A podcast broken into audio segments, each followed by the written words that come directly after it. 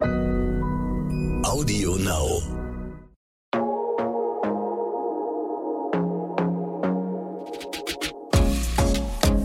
Glossip, der Gala Beauty Podcast.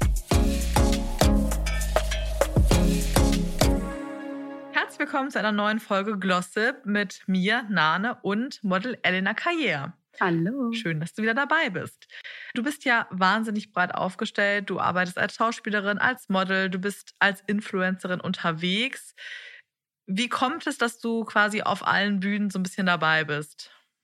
Oh, das, das würde ich dich mal gern fragen. Ich weiß es gar nicht so richtig.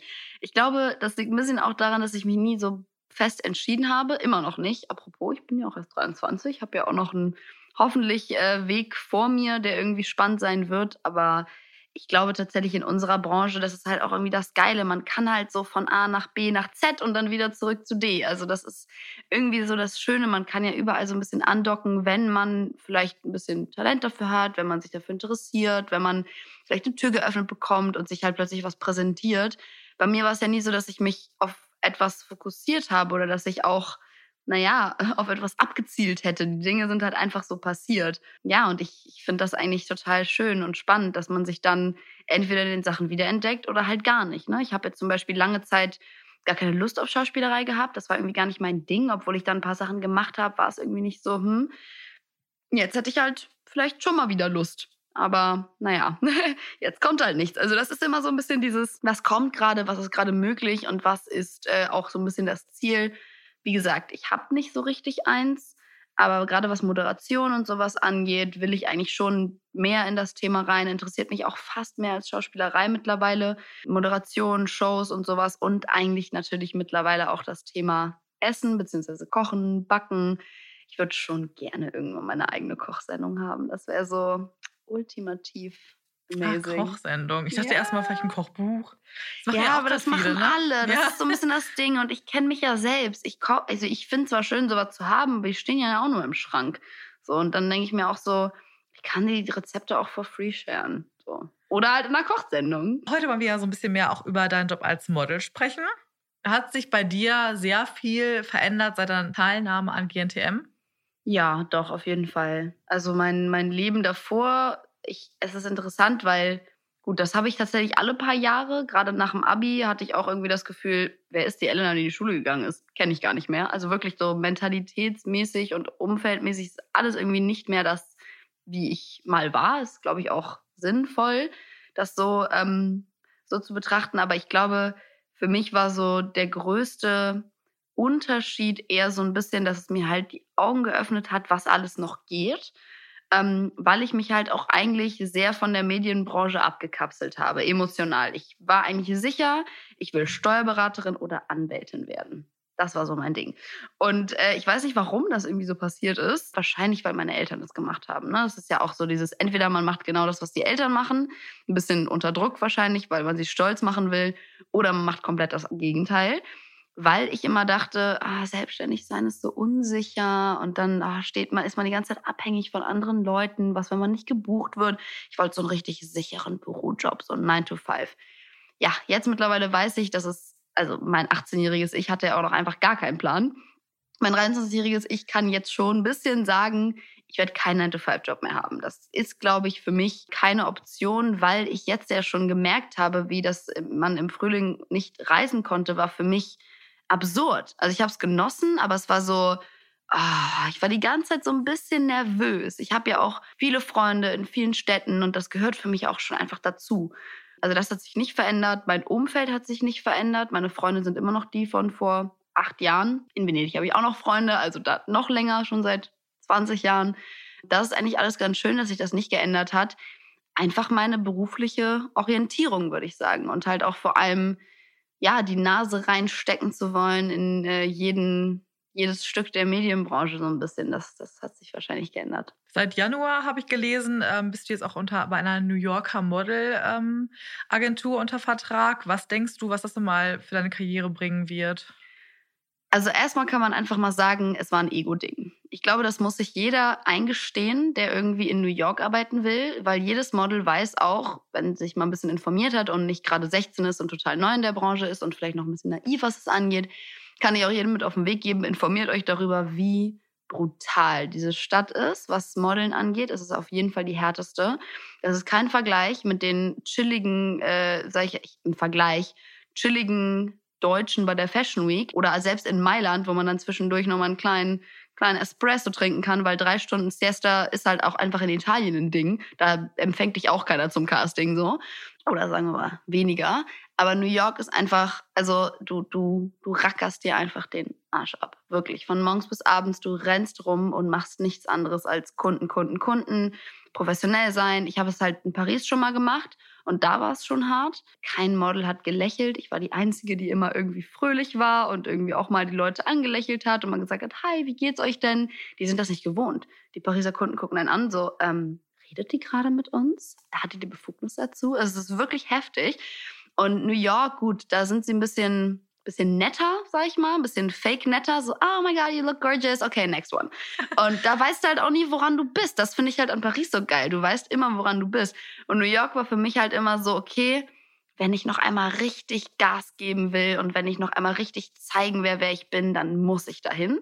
Und auch so ein bisschen dieses aus der Komfortzone rauszuwollen. Es war auch nochmal diese Weiterentwicklungskomponente steht auf jeden Fall mit dabei. Welche Herausforderungen bringt denn der Modeljob für dich generell mit? Ja, ich mache das ja gar nicht mehr so krass im klassischen Sinne. Wie gesagt, ich war bei der Fashion Week, ich habe ein paar Sachen da mitgemacht bin aber auch so ein bisschen tatsächlich langsam der Meinung, dass das gar nicht mehr so das ist, was ich unbedingt verfolgen möchte. Es ist nicht, weil es dieser, der klassische Grund, den irgendwie alle nennen, dieses Vorurteil, ja, Modeln ist oberflächlich.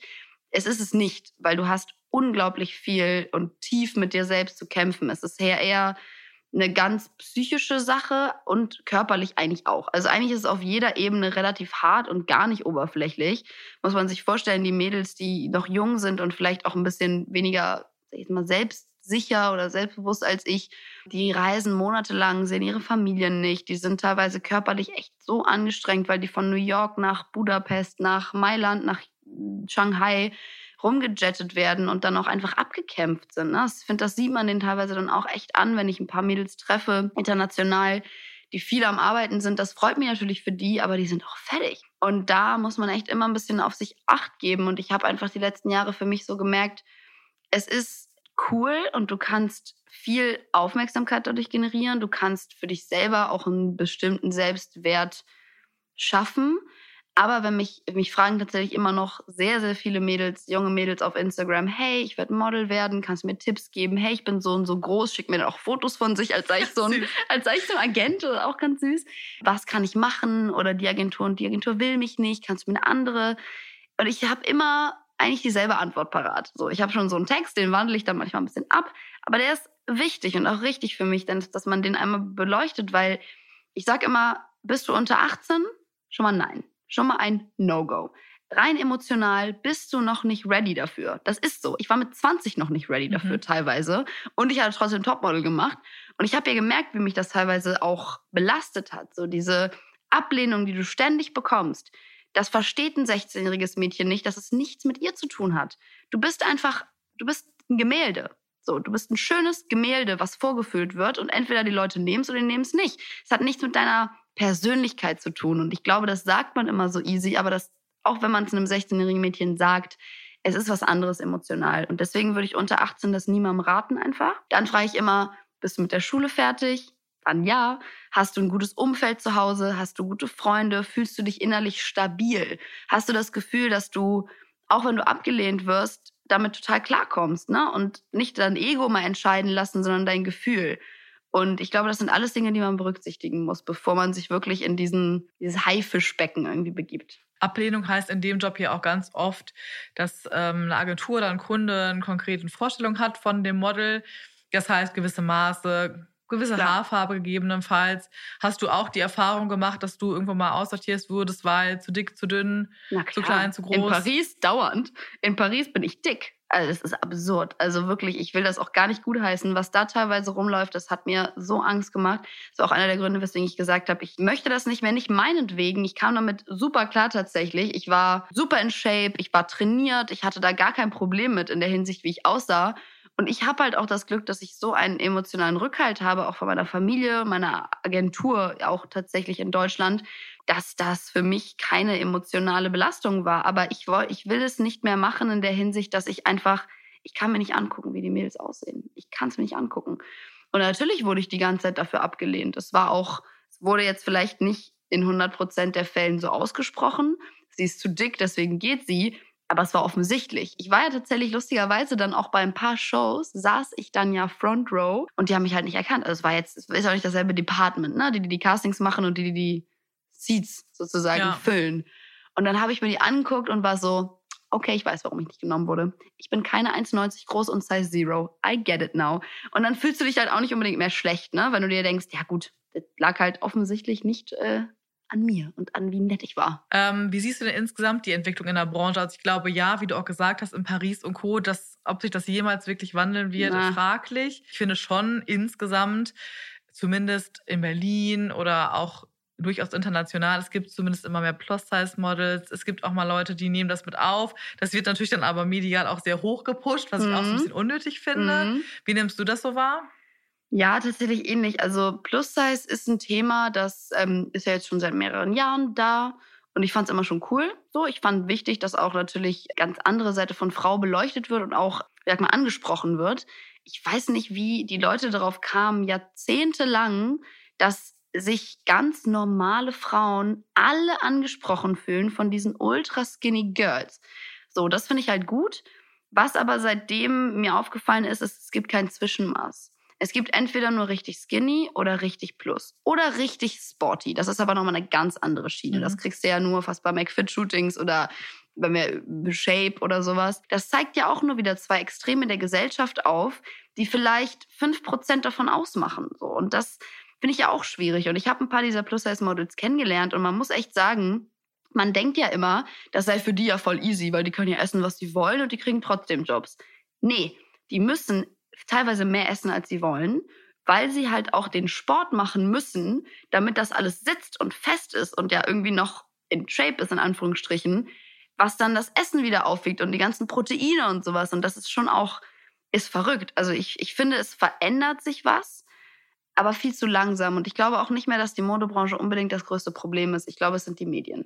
Was die Medien in den Köpfen von jungen Frauen anstellen, das ist schon somit das Hauptproblem auf jeden Fall. Du musst in deinem Job äh, aber zum Beispiel auch mal auf ein bisschen Stoff verzichten. Wie gehst du damit um? Wie freizügig würdest du dich zeigen oder hast du dich schon gezeigt? Wie kommst du damit so klar? Also ich habe tatsächlich noch nie ein Akt, komplettes Aktshooting gemacht, außer bei Topmodel. Ja, klar. klar, klar. Na klar, ähm, geht ja auch nicht ohne. Das finde ich aber auch immer interessant. Nur mal ganz kurz so, so Diversion dazu. Es heißt ja immer, ja, ihr, ihr müsst die Sachen machen, weil die könnten ja später dann auch auf euch zukommen. Mhm. Kennt ihr gar nicht. Ich war auch noch nie unter Wasser bei einem Shooting. Just saying. Aber es war geil, ne? Es war für die Erfahrung. Ey, ich habe vor allem ein geiles Foto. Also ich bin nackt auf dem Baum mit einem Koala. Was für auch immer einen Sinn das ergeben soll. Aber egal. Dann hatten wir jetzt mal. Check mein Körper ist mir unglaublich wichtig und das ist mein Tempel, aber es ist halt auch nur Fleisch und es ist nur das, was, was ich anfassen kann, was die Leute sehen. Es ist nicht das, was ich in mir trage und mein wahres Ich sozusagen. Und deswegen denke ich mir halt, na ja, also ist jetzt auch nicht so, als hätte noch nie jemand Brüste gesehen. Auch wenn sie meine sehen, meine sind auch einfach nur ganz normale Brüste. Also ich habe da wirklich 0,0 Probleme mit und ähm, ich glaube, viele würden dann sagen, ja, sie respektiert ihren eigenen Körper nicht oder ist irgendwie so unsicher, dass sie das zeigen muss. Stimmt, gibt es auch die Art von Frau. Bei mir ist es tatsächlich eher dieses, ich nehme es halt einfach nicht so ernst. So, das hat nichts mit Disrespekt beim Körper gegenüber zu tun, sonst würde ich mich nicht so ernähren und mich so pflegen, wie ich es tun würde. Aber es hat einfach was mit, ja, einfach mal so ein bisschen andere Perspektive davon einnehmen. Heute spielen wir eine Runde, was mein Leben leichter macht. Hm. Also, dass du mir diesen Satz ergänzt. Vielleicht gibt es da irgendein Motto, das du hast, zum Beispiel in deinem Job als Model, was du da ergänzen kannst. Was mein Leben leichter macht? Genau. Meditieren. Ähm. äh, äh, auch Gadgets. Ich gehe gerade über Gadgets nach, über so ein bisschen handgriffliche, also Schlafmasken Mhm. Schlafmasken, wirklich. Ich überlege gerade jobtechnisch. Schlafmaske ist auf jeden Fall ein Gamechanger. Oh, und ähm, meine Mami hat mir so kleine Oropax-Dinger geschenkt. Die sind also, also aus Silikon. Oh, die, die liebe ich. Die auch richtig. Die machen aber auch süchtig. Aufpassen. Hm. Hm, hm. Und Kokosöl. Ja, Kokosöl würde ich sagen, hat mein Leben auf jeden Fall erleichtert, weil gerade wenn du reist und wenn du keine Pflege oder sowas hast, das kannst du halt für Haut, Körper, Haare, Gesicht, alles benutzen. Und das ist geil. Und zum Öl ziehen und zum Kochen und alles. Mhm. Quasi so ein Allround-Talent wie du. Ah, nö. Ich glaube, Kokosöl kann mehr als ich. ich danke dir für diese spannenden Insights und freue mich schon auf die nächste Folge mit dir. Bis dann. Glossip, der Gala Beauty Podcast.